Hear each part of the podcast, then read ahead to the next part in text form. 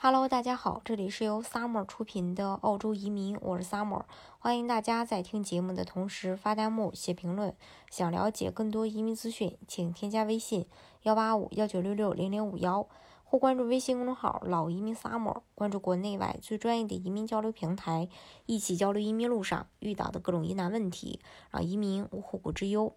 根据澳大利亚人报报道，澳大利亚政府正就签证政策改革方案广泛征求各方的意见。改革的主要内容就是，新移民在获得永居身份之前，必须通过相关的考核，从而证明自己具备融入澳洲社会的能力。在这段所谓的考察期，申请人无法享受澳洲居民的相关福利政策，只能持有过渡签证。另外呢？澳洲移民部长达斯近期发布关于现行签证制度的报告，指出当前的签证制度对经济社会的安全和稳定缺乏敏感性，建议政府将现在的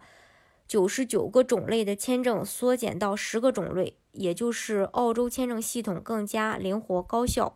第二呢，就是收集更多的签证申请人的生物识别信息。比如说指纹和虹膜，以提高移民局对申请人的身份检查能力。第三，与外部企业进行合作，提高工作效率，减少移民局的开支。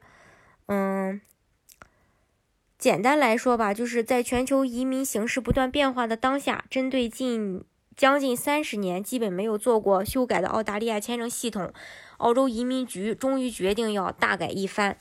本次改革关于普通群众的利益点就在于，首先简化澳洲签证系统。由于到二零二二年到二零三三年，澳洲短时入境者将会达到五千万人，过于庞大的人数使得繁杂的签证体系变得效率低下，这给很多想来澳洲的人造成了很多不必要的困难。因此，澳洲政府希望将目前的九十九种签证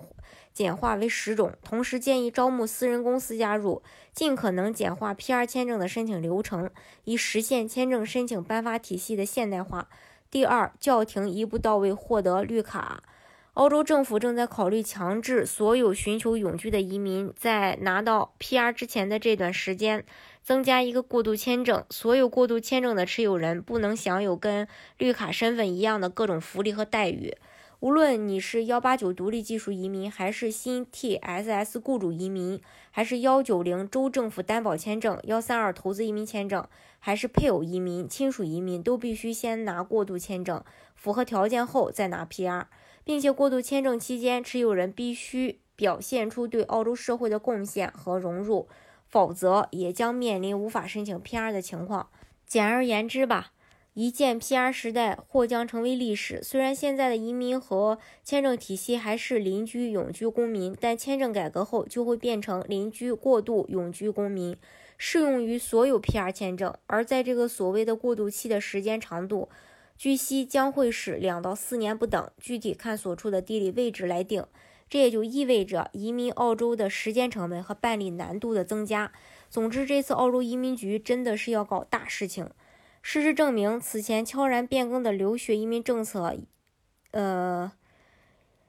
这个 Graduate Diploma 已经从两年澳洲学历经历认可学历中移除，